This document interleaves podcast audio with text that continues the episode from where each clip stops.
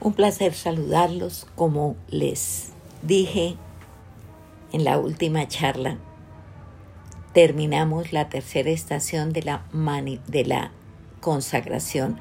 Hoy empezamos la cuarta estación, la de la manifestación. Ya conocemos nuevo nacimiento, identidad y consagración. Y en esta cuarta estación, que es la manifestación, pues es por así decir el examen completo, final y exhaustivo de estas tres estaciones, si las realmente las hemos apropiado y las estamos viviendo a plenitud. Vamos a orar. Padre de los cielos, alabamos, exaltamos, bendecimos y glorificamos tu nombre. Muchas gracias por esta oportunidad de seguir siendo edificados en tu palabra. Bendito sea, Señor, por este privilegio grande que nos permites tener. Hacemos nuestra parte que es confesar nuestras culpas porque somos conscientes de nuestra pecaminosidad. Pedirte perdón con todo el corazón, con corazones contritos y humillados porque sabemos que a estos corazones tú no desprecias reconocer que cuando pecamos levantamos barreras que nos apartan de ti y de lo que sí ya estamos ciertos, Señor, es que sin ti nada podemos hacer. Perdónanos, que tu sangre preciosa nos limpie y nos deje en condición por la limpieza que hace de toda maleza pecaminosa de ser sembrados con la semilla de vida que es la palabra que es Cristo mismo, para que la cosecha sea del ciento por uno. En tus manos quedamos con acción de gracias. Graba en mente, corazón y espíritus todo lo que hoy nos vas a hablar. En el nombre de Cristo Jesús. Amén y amén. Como les decía, hoy entonces comenzamos la cuarta estación, la de la manifestación. Base bíblica Génesis 12, del 1 al 9, que dice,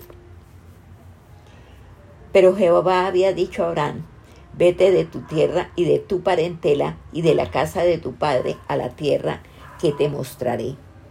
Y haré de ti una nación grande y te bendeciré y engrandeceré tu nombre y serás bendición. Bendeciré a los que te bendijeren y a los que te maldijeren maldeciré y serán benditas en ti todas las familias de la tierra. Y se fue Abraham como Jehová le dijo, y Lot fue con él y era Abraham de edad de 75 años cuando salió de Arán.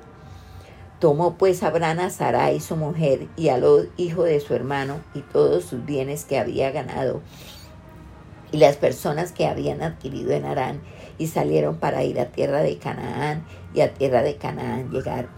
Y pasó Abraham por aquella tierra hasta el lugar de Siquén, hasta el encino de More y el cananeo estaba entonces en la tierra.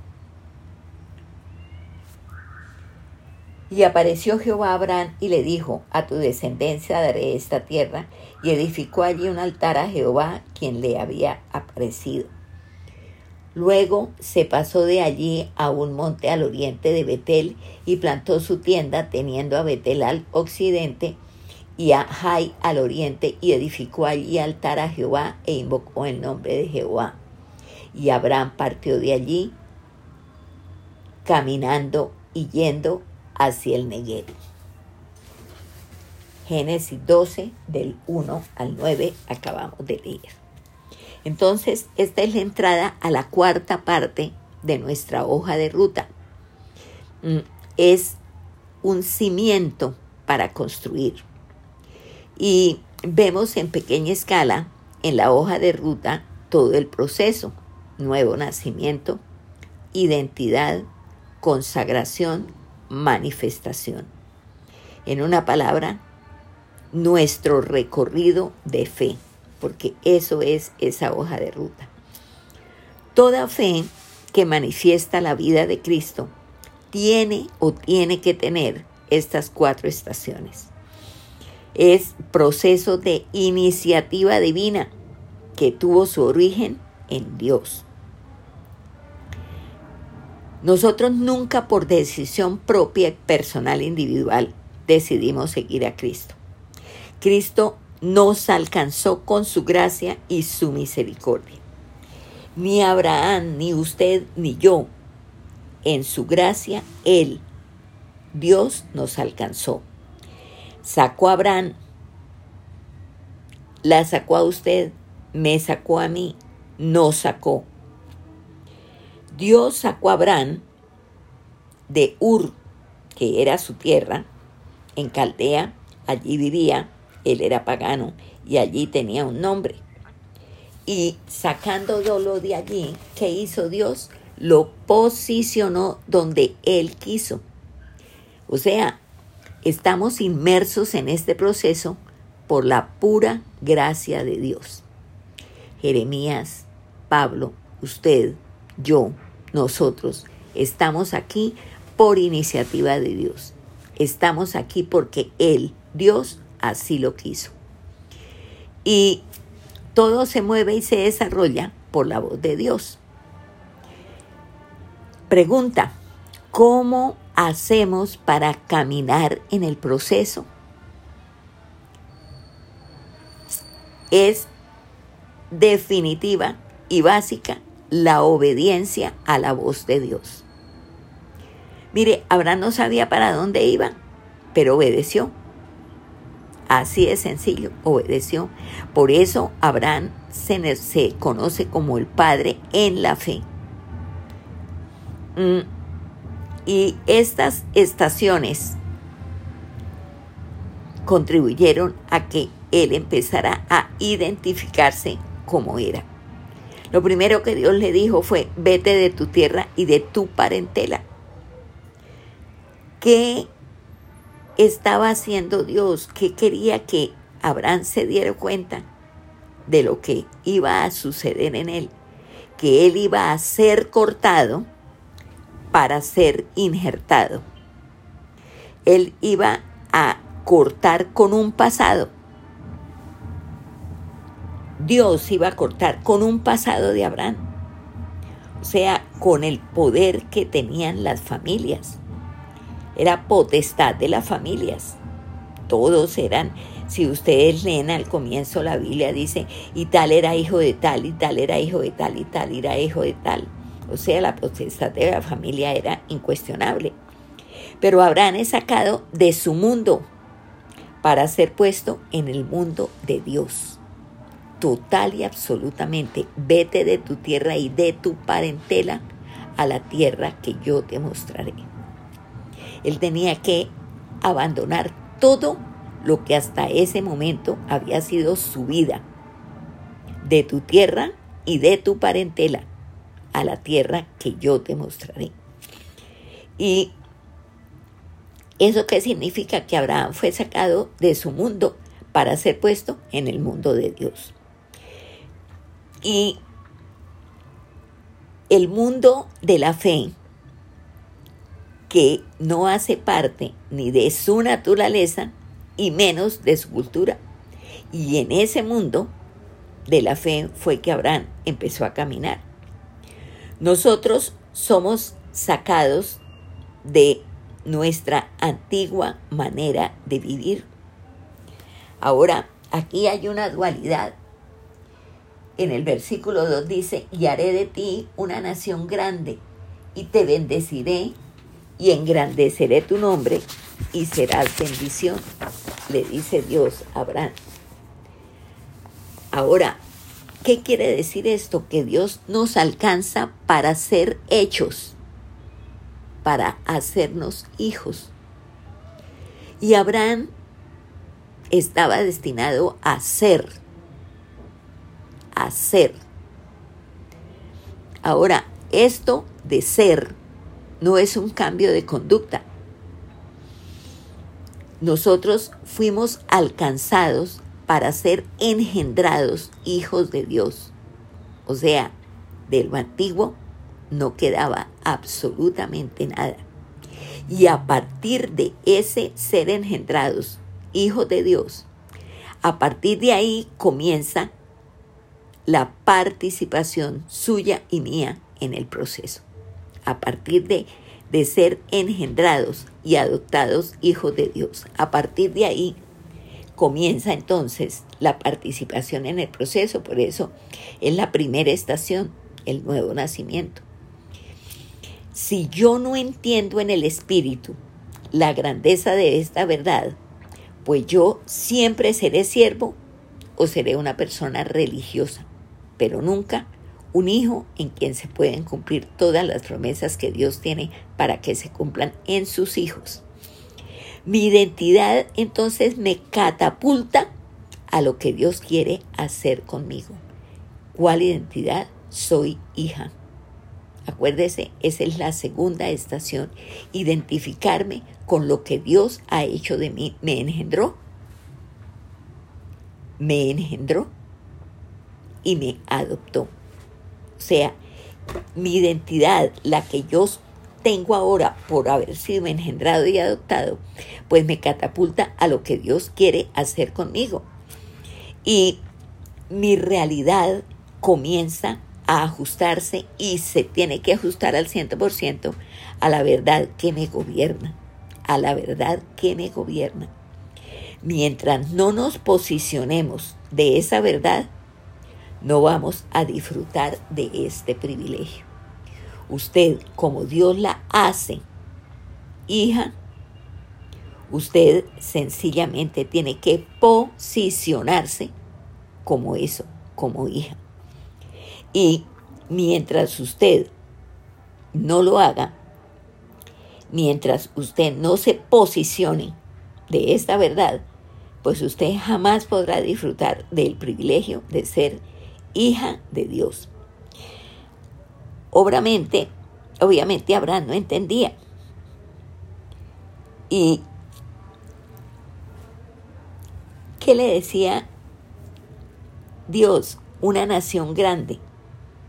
Sería una nación grande. Y obviamente Abraham no tendría una nación.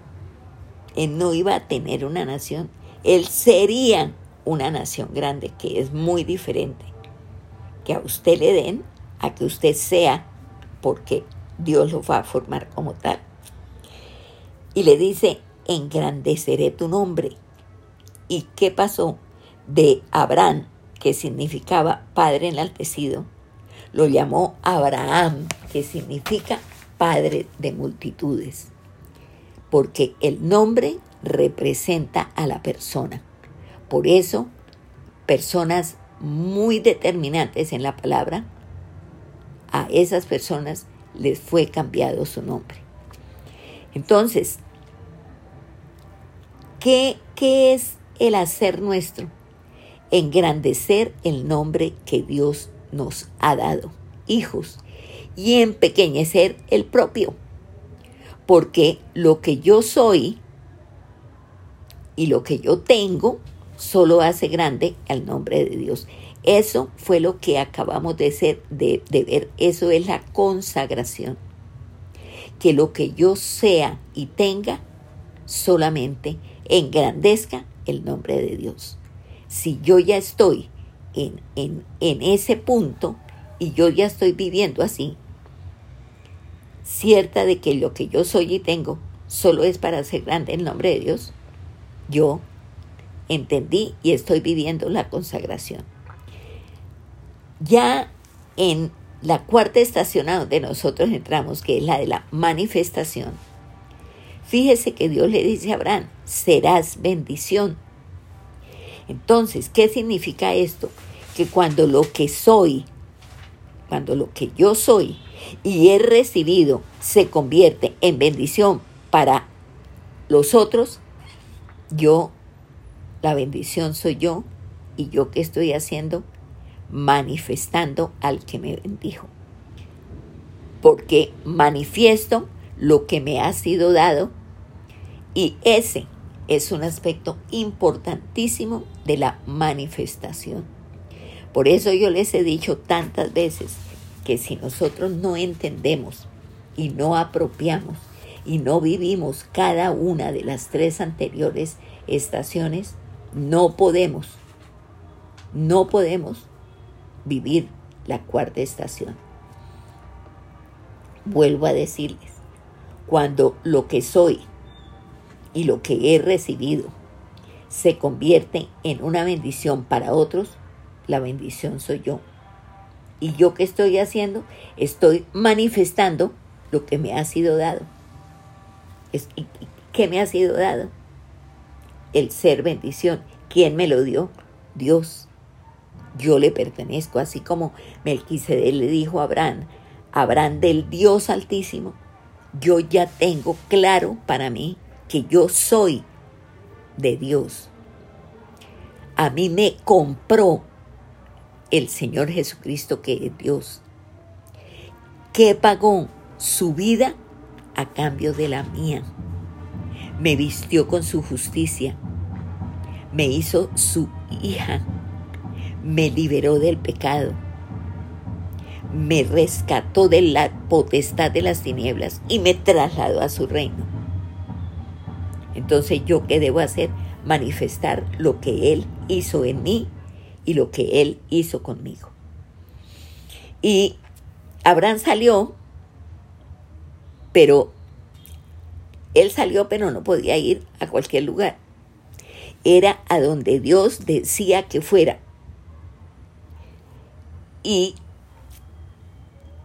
esto es algo que usted tiene que empezar a entender. ¿A dónde vamos? A donde Dios dice que vayamos como Dios lo establece, a la forma de Dios. Como Dios dice, como Él lo establece, y a la forma de como Él lo dice y lo establece. ¿Dónde se iba a ubicar? ¿Dónde se iba a ubicar Abraham? Porque sin ubicación no hay manifestación. Y este recorrido que Dios tiene trazado para usted y para mí, como lo tuvo para Abraham, está en el corazón de Dios. Y ha sido parte de Dios siempre. Acuérdese desde cuándo nos puso el ojo. Desde antes de la fundación del mundo. Dios nos escogió en Cristo, nuestro dueño. Dios desde antes de la fundación del mundo tal cual. O sea, ¿qué significa esto? Que ese recorrido está en el corazón de Dios, ha sido parte de Dios siempre. Mire, y les aconsejo que se lean Génesis capítulos 1 y 2, porque Génesis capítulos 1 y 2 es la historia de la humanidad libre de pecado Génesis 1 y 2 nos habla del hombre sin pecar, del hombre creado, formado y puesto allí en el jardín. Cuando es puesto en Edén, el hombre manifestó todo lo que Dios había manifestado con respecto a él. Todo eso es manifestación. Cuando, ¿qué manifestó Dios respecto al hombre? Cuando Él dijo que lo iba a hacer. Ahí en Génesis 1, ya finalizando este capítulo 1, Dios habla y dice, ahí en en el versículo 26 dice, de, de, Génesis 1 dice, entonces dijo Dios, hagamos al hombre a nuestra imagen, conforme a nuestra semejanza, y señoree en los peces del mar, en las aves de los cielos, en las bestias y en toda la tierra y en todo animal que se arrastra. Y creó Dios al hombre a su imagen, a su imagen, a imagen de Dios los creó. Varón y hembra los creó y los bendijo Dios y les dijo, fructificad y multiplicaos, llenad la tierra y sojuzgadla y señoread en los peces del mar, en las aves de los cielos y en todas las bestias que se mueven sobre la tierra. O sea, ese fue el pensamiento de Dios. Entonces, ¿qué hizo Dios? Sencillamente el Dios creó al hombre, lo formó y lo puso en Edén. Ahora, cuando es puesto el Edén, ¿qué hizo el hombre? Manifestó todo lo que Dios había manifestado con respecto a, lo, a él. Dijo, y señoré, hagamos al hombre a nuestra imagen, conforme a nuestra semejanza, y señoré, y gobierne, ejerza mayordomía. Eso fue lo que Dios dijo con respecto al hombre. O sea, eso es manifestarlo a Él, a Dios. Y la manifestación se da cuando este, este primer hombre, Adán, es ubicado en Edén. Cuando es ubicado en Edén, manifiesta lo que ha sido puesto en él. Y si nosotros vamos a manifestar la vida de Cristo, pues Cristo debe estar dentro de nosotros tal cual, como vuelvo y les digo, dice ahí en Génesis 26 y se los vuelvo a leer. Génesis 1.26. Entonces dijo Dios, hagamos al hombre a nuestra imagen, conforme a nuestra semejanza, y señoree en los peces del mar, en las aves de los cielos, en las bestias, en toda la tierra y en todo animal que se arrastra sobre la tierra. Entonces el hombre fue creado, fue formado. Y lo primero que se le da es la bendición. Fíjese, fíjese cómo ahí en el 28 dice, y les bendijo Dios y les dijo, frutificad, multiplicaos, llenad la tierra, sojuzgarla y señoread. Ese, ese fue el sentir de Dios lo creó, lo formó. Y lo primero que se le dio es la bendición. Una vez benditos, les da autoridad, les da provisión, porque ahí en el, en el 29 dice, he aquí que os he dado toda planta que da semilla que está sobre la tierra y todo árbol que hay fruto y que da semilla, os serán para comer. Entonces, ¿qué hizo Dios? Los creó, los formó, los bendijo, les dio autoridad, les dio provisión. ¿Por qué? Porque Dios lo dijo. Y la palabra es Dios mismo. Entonces, todo esto fue activado por la palabra declarada de Dios. ¿Recuerdan ustedes lo que dice allá en Juan cuando Juan en su comienza Juan eh, ahí en el capítulo 1, en el versículo 1. Dice, en el principio era el verbo, y el verbo era con Dios, y el verbo era Dios. Juan 1.1. Y el verbo era Dios. Entonces, activado por la palabra declarada de Dios, que es Dios mismo. Apenas el hombre es ubicado, manifiesta el depósito que tiene dentro de él. Este es un proceso espontáneo. ¿Por qué? Porque está en el escenario correcto, en el lugar de su ubicación. ¿Y qué hace? Señorea, manda, dispone. Pero murió por el pecado, o sea, se separó, porque muerte es separación. Se separó espiritualmente porque físicamente vivió 900 y tantos años. Y por tanto es sacado de Edén, es sacado de la ubicación de su manifestación. Ya no podía manifestar a Dios, porque fue sacado de la ubicación donde Dios lo puso para que lo manifestara. Acuérdese que Él los echó del Edén. Y por tanto, fuera de su sitio, de su ubicación para la manifestación, pues obviamente que es incapaz de manifestar lo que se le había dado. No había comunión con Dios. Y la muerte espiritual, ¿qué hizo? Anuló el depósito que Dios le había dado. y obviamente sin depósito no puede manifestar la gloria de Dios. Y de ahí en adelante, a partir del capítulo 3, nos ilustra lo que Él, Dios, va a hacer para que el hombre pueda volver a manifestar su gloria.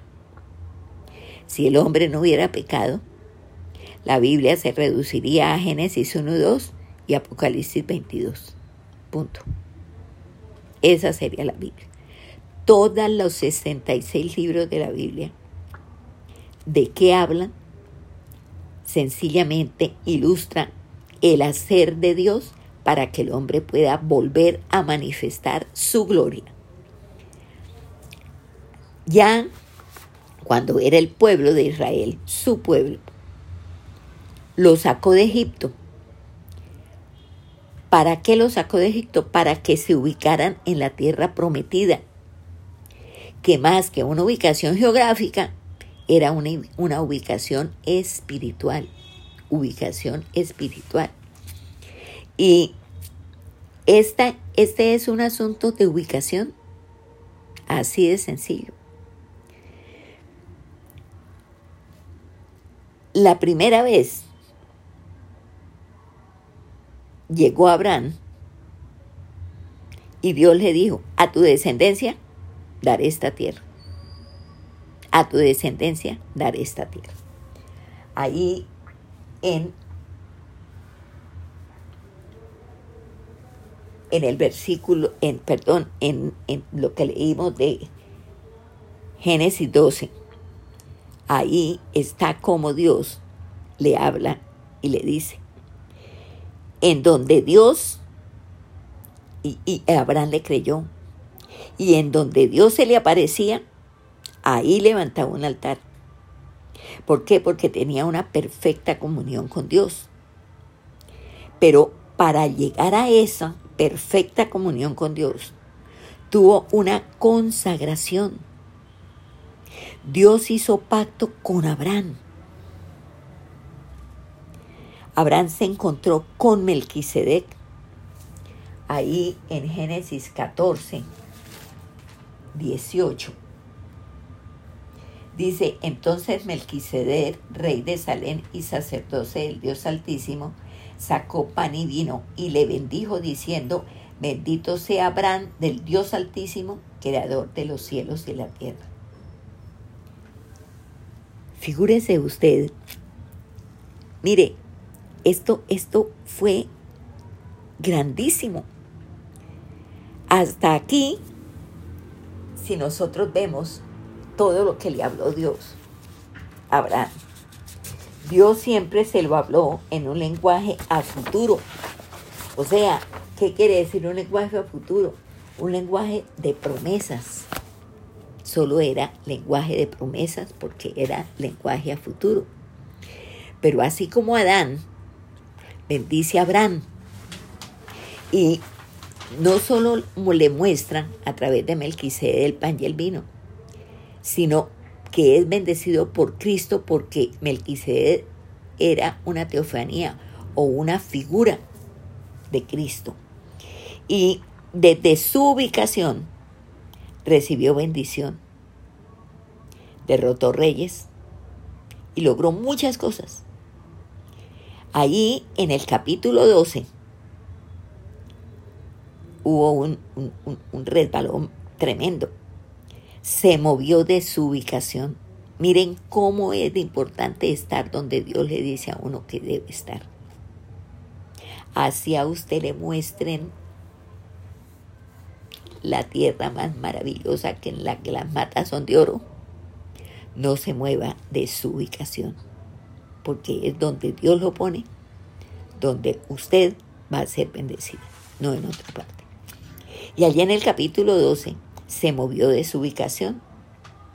¿Por qué se movió? Porque hubo una hambruna en Canaán y Abraham tenía hambre. ¿Y qué hizo entonces Abraham? Se fue a Egipto. Al irse para Egipto, lo primero que puso en riesgo fue su llamado. Abimelech, el rey de Egipto, le puso el ojo a Sara y se la alcanzó a llevar a que la preparara para que fuera mujer de él. Porque Dios directamente intervino y habló con Abimelech. No pasó eso. Pero si por la decisión absurda de Abraham hubiera sido, no solamente habría sido riesgoso, habría habido riesgo para el llamado, sino que no se hubiera perdido ese llamado. Y es peligroso, tremendamente peligroso. Y allí en Egipto, para donde se fue sin preguntarle a Dios y sin el consentimiento de Dios y la bendición de Dios, allí en Egipto no levantó altar a Dios. ¿Por qué no levantó altar a Dios? Porque la comunión se perdió en Egipto. La comunión que Abraham tenía con Dios que había sido espectacular, se perdió en Egipto. Y ese fue uno de los grandes problemas de Israel, los descendientes de Abraham, porque ellos menospreciaron a Canaán. Y tan así es que nunca conquistaron toda la tierra que Dios les había dado. Nunca la conquistaron. Incluso José les dijo, ¿hasta cuándo van a ser ustedes negligentes y van a tomar la tierra que Dios les dio? ¿Por qué no? Estaban ahí remolones, perezosos, acomodándose ahí todos apiñados en las poquitas tierras que habían conquistado y les faltaba por conquistar muchísima tierra que ya Dios se las había dado de manera incondicional a ellos. Y el escenario de la manifestación del pueblo de Israel se volvió por ellos y para ellos lugar de blasfemia. El mismo igualito drama del Edén. Y al igual que de Edén fueron expulsados Adán y Eva, de la tierra prometida también fue expulsado el pueblo de Israel. Entonces es importante que nosotros alcancemos este entendimiento, que nosotros miremos lo que nos puede pasar. Y tenemos o tenemos que ubicarnos en el escenario de la manifestación. ¿Cuál es su escenario de su manifestación? Cristo.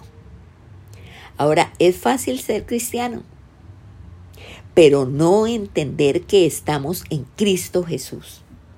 Póngale cuidado. A ver si de pronto estamos nosotros ahí. Es fácil ser cristiano, sí, claro, muy fácil, pero no entender que estamos en Cristo Jesús. Vamos a leer Segunda de Corintios 5 del 14 al 21. Dice, porque el amor de Cristo nos constriñe pensando esto, que si uno murió por todos, luego todos murieron. Y por todos murió para que los que viven ya no vivan para sí, sino para aquel que murió y resucitó por ellos. De manera que nosotros de aquí en adelante a nadie conocemos según la carne, y aun si a Cristo conocimos según la carne, ya no lo conocemos así. De modo que si alguno está en Cristo, nueva criatura es. Las cosas viejas pasaron. He aquí, todas son hechas nuevas. Y todo esto proviene de Dios, quien nos reconcilió consigo mismo por Cristo y nos dio el ministerio de la reconciliación. Que Dios estaba en Cristo, reconciliando consigo al mundo, no tomándoles en cuenta a los hombres sus pecados, y nos encargó a nosotros la palabra de la reconciliación. Así que somos embajadores en nombre de Cristo, como si Dios rogase por medio de nosotros os rogamos en nombre de Cristo, reconciliados con Dios. Al que no conoció pecado, por nosotros lo hizo pecado, para que nosotros fuésemos hechos justicia de Dios en él. Acuérdense, segunda de Corintios 5, del 14 al 21. Mire la trascendencia de la ubicación no podemos nacer de nuevo si no nos movemos, si no nos morimos en Cristo. Yo tengo que morir en Cristo. Yo tengo que morir en Cristo. Cuando yo muero en Cristo es cuando yo puedo nacer de nuevo. ¿Qué es ser una nueva criatura? Es cuando soy ubicada en Cristo, cuando soy reconciliada con Dios. Y entonces puedo disfrutar la autoridad propia de los hijos. Pero acuérdese, nueva criatura cuando soy ubicada en Cristo. Cuando soy reconciliada con Dios. Y cuando por estar ubicada en Cristo y ser reconciliada con Dios, puedo disfrutar la autoridad propia de los hijos. Acuérdese, acuérdese, tiene que estar ubicada en Cristo. Acuérdese que Él fue el que pagó la deuda que usted tenía, que era impagable para usted y para mí con, con Dios. ¿Qué hizo Cristo? Pagó esa deuda. Por ese pago yo pude ser reconciliada con Dios. Y ya por estar ubicada en Cristo, estar reconciliada con Dios, ser hija de Dios, puedo disfrutar la autoridad propia de los hijos, pero solamente hasta que esto pase. Cuando estamos en Cristo, somos los megáfonos, somos el altavoz de Dios. Y yo hago audible lo que Dios quiere decir. Cuando estoy en Cristo, soy la expresión de cómo sería Cristo hoy en medio de nosotros. Mire la responsabilidad tan impresionante que tenemos, el privilegio tan infinito que se nos otorga. Es que nosotros tal vez nunca lo pensamos, tal vez nunca lo miramos desde esta, desde esta óptica. Vuelvo a decirles, cuando estamos en Cristo, somos los megáfonos, el altavoz de Dios. Hacemos audible lo que Dios quiere decir. Cuando estamos en Cristo, somos la expresión de cómo sería Cristo hoy en medio de nosotros. Soy la expresión visible de la gloria que ya está en mí porque en mí está la presencia de Dios. Dentro de mí cómo se manifiesta la presencia de Dios que está dentro de mí a través de la gloria de Dios. Que los demás puedan ver la gloria de Dios cuando me vean. Y ahí yo que estoy haciendo, manifestando a Dios, tal cual. Entonces yo que soy una expresión visible de la gloria que ya está en mí. La bendición soy yo porque soy la manifestación de todo lo que llevo dentro. ¿Y a quién llevo dentro? Pues a Cristo. Cristo es el Edén de mi ubicación. Es la tierra prometida en que yo estoy. El Edén, el que estuvo a Adán, la tierra prometida que le dieron al pueblo de Israel. Edén fue expulsado del Edén. Adán fue expulsado del Edén el pueblo de Israel fue expulsado de la tierra prometida. Yo no puedo darme el lujo de ser expulsada, de no vivir en Cristo, de ser esclava o simplemente una religiosa. Mire, Melquisedec a través de una declaración trajo al presente lo que Dios había hecho en la eternidad. ¿Cuál expresión? Bendito sea Abraham del Dios Altísimo Abraham era del Dios Altísimo desde antes de la fundación del mundo. En ese momento lo trajo y lo hizo presente y lo hizo vivo, que Abraham era del Dios Altísimo. Y Abraham lo entendió. Por eso la respuesta inmediata de Abraham fue reconocerlo a él, ya que él como persona era del Dios Altísimo todo lo que tenía también era del Dios Altísimo. Y cómo Él lo confirmó, dándole los diezmos de todo lo que tenía a Melquisedec. ¿Le dolió? Por favor, si Él entendió que Él era de Dios. Y si Él era de Dios, lo que tenía de quién era.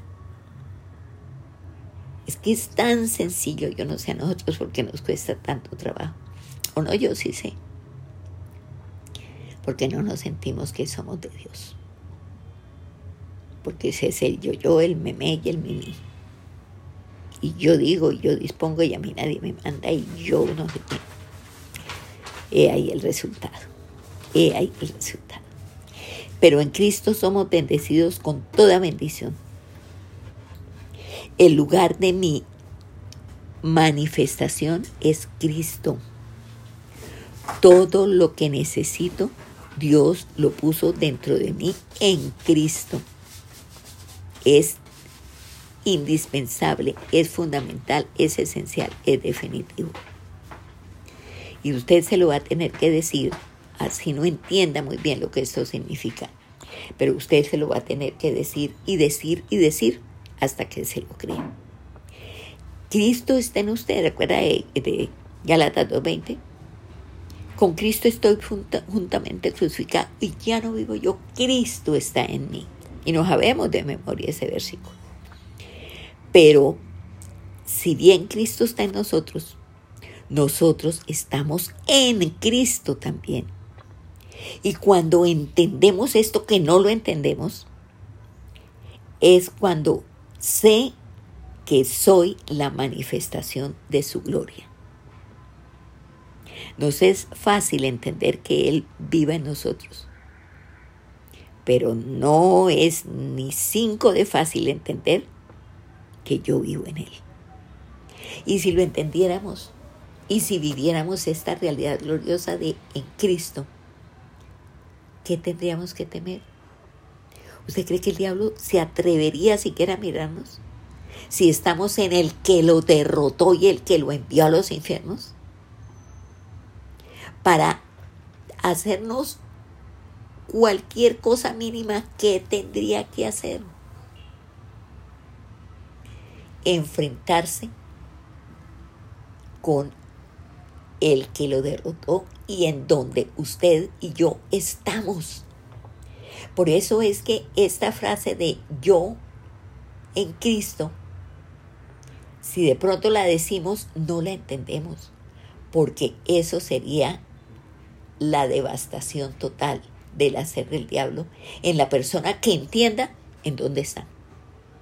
Porque lo primero que esta persona va a, a, sacar conclusión por entender en dónde está es que el enemigo no la puede tocar. Así es sencillo. ¿Cómo nos puede tocar el diablo si estamos en quien lo venció? ¿Entiende esto usted? Pues ojalá lo entienda. Ojalá lo entienda. Su bendición, la de Dios, y lo que está dentro de mí necesita ser liberado para hacer visible la gloria de Dios en el escenario donde me mueva. ¿Y en qué escenario usted y yo nos movemos? Donde Dios nos ubique, donde Dios nos diga. Por eso, usted no puede tomar ni la más pequeñita decisión en su carne.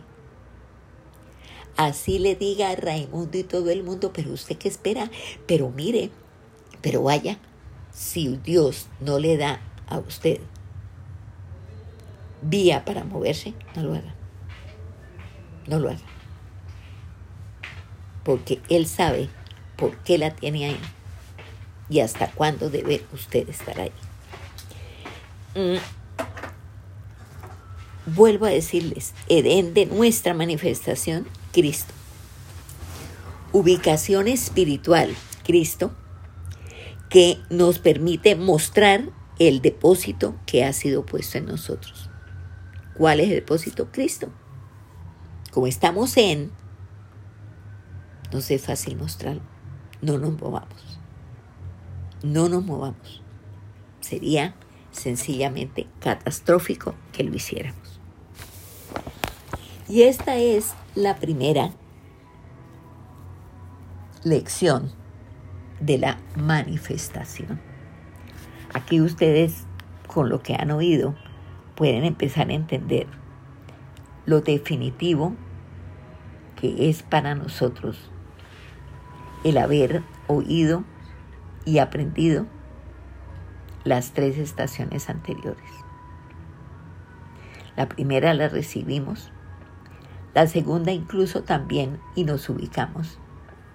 La tercera entregamos todo y en esta cuarta manifestamos todo lo que llevamos dentro. Amén. Entonces vamos a orar. Padre de los cielos, alabamos, exaltamos, bendecimos y glorificamos tu nombre. Muchas gracias, mi amado, por esta preciosa enseñanza que hoy has tenido para nosotros, porque nos abres un panorama increíblemente grande, maravilloso, privilegiado, Señor. Que nosotros lo vemos y todavía decimos, pero, pero, pero, ¿cómo así? Y tendremos que decir, como decía Isabel cuando llegó María, ¿de dónde a mí tanta gracia? ¿De dónde a mí tanta gracia? Y reconocer también, como decía Pablo, por la gracia de Dios soy lo que soy. Y vivir para honrar al que nos elevó a estas alturas increíbles que nunca ni de lejos hubiéramos podido nosotros acceder en nuestras propias fuerzas. Pero Él nos llevó y nos sostiene y nos establece y se manifiesta a través nuestro. Gloria a Dios por esa bendición tan inmensamente grande que de Él hemos recibido. Gracias bendito Dios. Ayúdanos a entender estas verdades que como son verdades espirituales y de fe, solamente porque tú nos las hagas ver, podemos nosotros apropiarlas. Y una vez apropiadas, podemos vivirlas, Señor. Pero solamente si tú nos lo permites hacer. Y si tú nos has ubicado donde nos has ubicado, ¿cómo no vas a querer que apropiemos estas realidades gloriosas y vivamos en ellas? Ayúdanos, Señor. Ayúdanos porque tú sabes cuánto materialismo, cuánta carne, cuánto mundo hay todavía en nosotros. Ayúdanos a vivir en esta dimensión espiritual, ya que somos seres espirituales metidos en un cuerpo material. Permite que este espíritu nuestro que tú vivificaste, que es el asiento del Espíritu Santo, esté en permanente control del alma y así el alma esté en control del cuerpo. Y todo nuestro ser, espíritu, alma y cuerpo, esté total y absolutamente a tu servicio. Bendito seas. Gloria a tu santo nombre. En el nombre de Cristo Jesús.